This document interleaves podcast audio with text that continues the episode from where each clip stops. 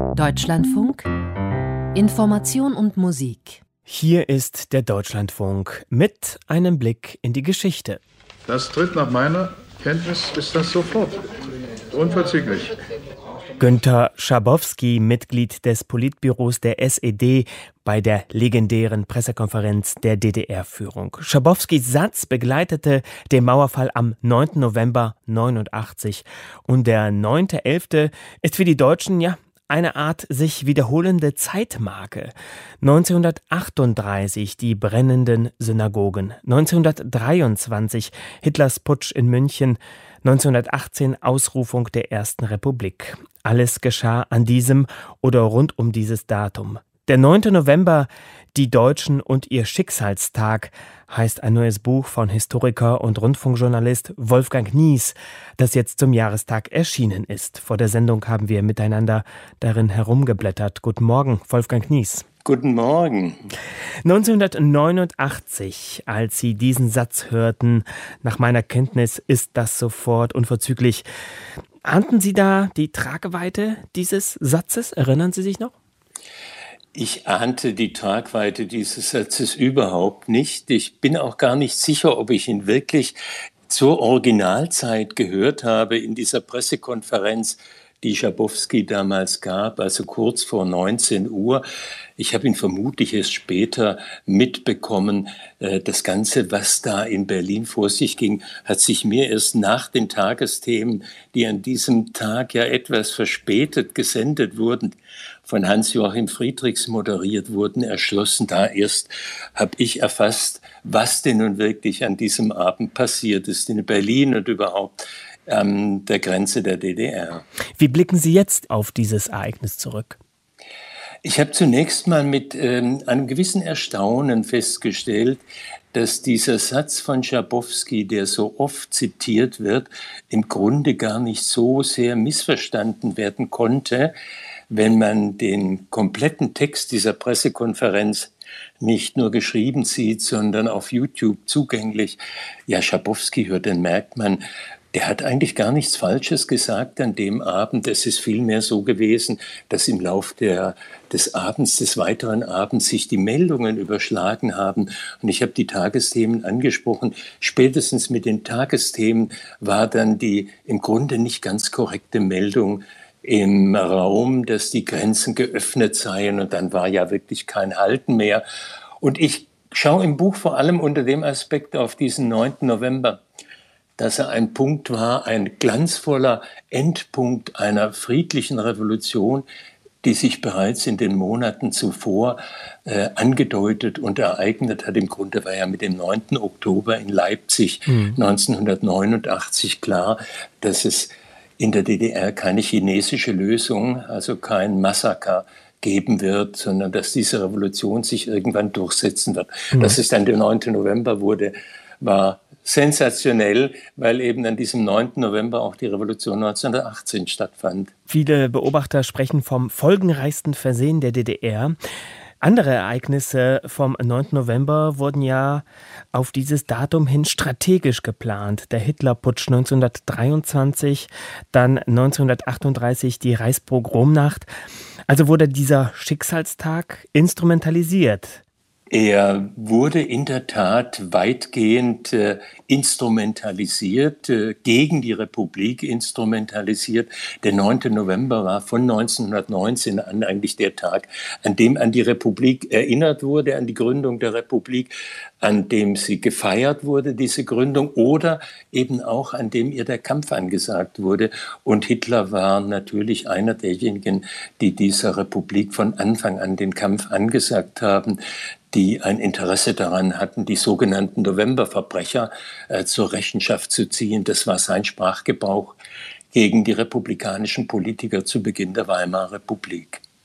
Wieso wurde und wird die Novemberrevolution, die zum Ende der Monarchie in Deutschland führte, in der heutigen medialen Betrachtung eigentlich verhältnismäßig wenig beachtet? Das hat im Grunde eine sehr lange Geschichte, weil diese Revolution, die Erinnerung an diese Revolution in den ganzen Jahrzehnten immer ins Räderwerk der Geschichtspolitik auch geraten ist. Wir haben Hitler gerade schon angesprochen, der es wirklich ja auch darauf angelegt hat, indem er den 9. November ausgehend von 23 zum Gedenktag für die Märtyrer der Bewegung gemacht hat, diesen 9. November zugleich zu usurpieren und ihn für die eigene Bewegung zu nutzen, also abzuwerten im Hinblick auf die Weimarer Republik. Aber diese Weimarer Republik hatte auch nach 1945 zunächst mal keinen sehr guten Ruf, galt nur als ja, erster Versuch, der dann am Ende mit Hitler gescheitert war. Im Westen hat man äh, sich nicht sehr gerne daran erinnert, auch eben nicht an die Revolution zu Beginn, äh, den 9. November. In der DDR wurde dagegen die Novemberrevolution sehr systematisch zur geschichtspolitischen Legitimierung der DDR benutzt, nach dem Motto, was die Revolutionäre von 1918 erreichen wollten, das haben wir in der DDR verwirklicht was weder der Wirklichkeit der DDR entsprach, noch dem Wollen der Revolutionäre von 1918. Aber deswegen hat diese Revolution im Grunde in den ganzen Jahrzehnten nie den Zuspruch gefunden, auch die Bewertung gefunden, die sie verdient hätte, nämlich der Beginn unserer ersten Demokratie zu sein. Überhaupt der Terminus Schicksalstag, den ja auch Ex-Bundestagspräsident Wolfgang Schäuble in einer Gedenkrede 2018 bemüht hat mit den Worten Das Tragische und das Glück, der vergebliche Versuch und das Gelingen, Freude und Schuld, all das gehört zusammen und trennbar. Wie stehen Sie zu diesem Begriff, der ja auch im Titel Ihres Buches zu finden ist?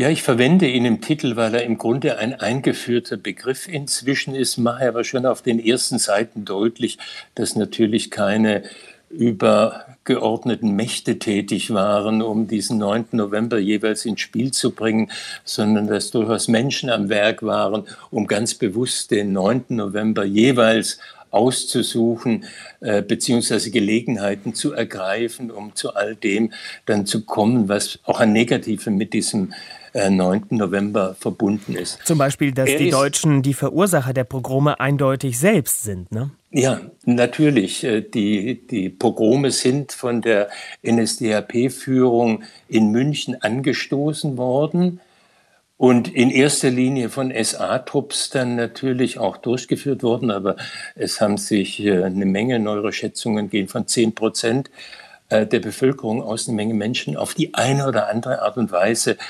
beteiligt oder sich bereichert daran. Aber man darf auch nicht vergessen, zur Wahrheit gehört auch, die Mehrheit der Bevölkerung hat diese Art der offenen Gewalt gegen Juden äh, nicht gut geheißen, sondern abgelehnt. Das machen die Stimmungsberichte des Sicherheitsdienstes der SS sehr deutlich.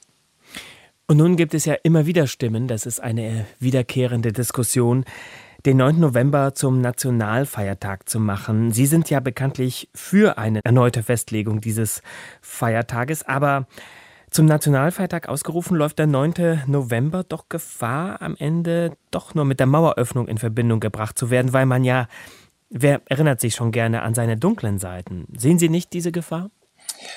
Ähm, es mag sein, dass man sich ungern an die dunklen Seiten der eigenen Geschichte erinnert, aber notwendig ist es doch, wir in Deutschland sind zum Glück ja inzwischen so weit, dass wir an diese dunklen Stunden, an die schrecklichsten Stunden der deutschen Geschichte durchaus erinnern. Und wir gelten gerade in der Hinsicht vielen anderen demokratischen Nationen in der Welt durchaus äh, als äh, beispielhaft. Äh, durchaus als äh, Vorbild für das, was man auch an Erinnerung an die dunklen Stunden machen könnte und äh, sollte. Ich denke sogar, die deutsche Geschichte kennt beides. Der 9. November ist der große Symboltag in meinen Augen für den langen, aber eben auch durch diesen furchtbaren Rückfall in die Barbarei unterbrochenen Kampf um die Demokratie in Deutschland, der am Ende dann doch siegreich war für die Demokraten und nicht für die Feinde der Demokratie. Aber zu diesem Kampf um die Demokratie in Deutschland gehört eben auch der Rückfall. Dazu gehört auch der Nationalsozialismus. Und wir sollten auf keinen Fall diese Seite unserer Geschichte aus dem historischen Gedächtnis verlieren. Wie äh, gut schätzen Sie die Chancen ein, dass es zu einem 9. November als deutschen Nationalfeiertag tatsächlich kommt? Ich halte das im Moment für völlig ausgeschlossen, dass der 9. November zum Nationalfeiertag gemacht wird weil ich keinerlei politischen Mehrheiten dafür sehe. Es gab nach 1990 immer wieder Diskussionen genau darüber, wäre der 9. November nicht der bessere Nationalfeiertag. Die Entscheidung für den 3. Oktober ist gefallen und ich kann nicht erkennen, dass sie geändert werden sollte, aber vielleicht ist das auch gar nicht nötig. All das, was ich gerade angesprochen habe im Hinblick auf den 9. November, wäre doch auch sehr gut mit einem 9. November als nationalem Gedenktag zu machen. Würden wir uns entscheiden, und die Möglichkeit besteht, den 9. November zum nationalen Gedenktag zu machen, an dem tatsächlich jedes Jahr in den Schulen so wie die Kultusministerkonferenz das 2009 bereits äh, beschlossen und empfohlen hat, in jedes Jahr am 9. November in Schulen Projektstunden stattfinden zum 9. November. Wenn jedes Jahr am 9. November aus dem Bereich der Kirchen heraus, aus dem Bereich der Gewerkschaften heraus Veranstaltungen stattfinden, auch im Bereich der politischen Bildung, in denen es um die Geschichte der deutschen Demokratie geht, um die Werte geht, für die wir eintreten heute, um das, was an demokratischen Traditionen in Deutschland da ist, aber eben auch um die dunklen Stunden, dann wäre doch sehr viel erreicht. Und deshalb plädiere ich in meinem Buch dafür, diesen nationalen Gedenktag am 9. November zu machen sagte im Deutschlandfunk Wolfgang Nies. Er ist Rundfunkjournalist, Historiker und Buchautor. Sein neues Werk heißt Der 9. November, die Deutschen und ihr Schicksalstag.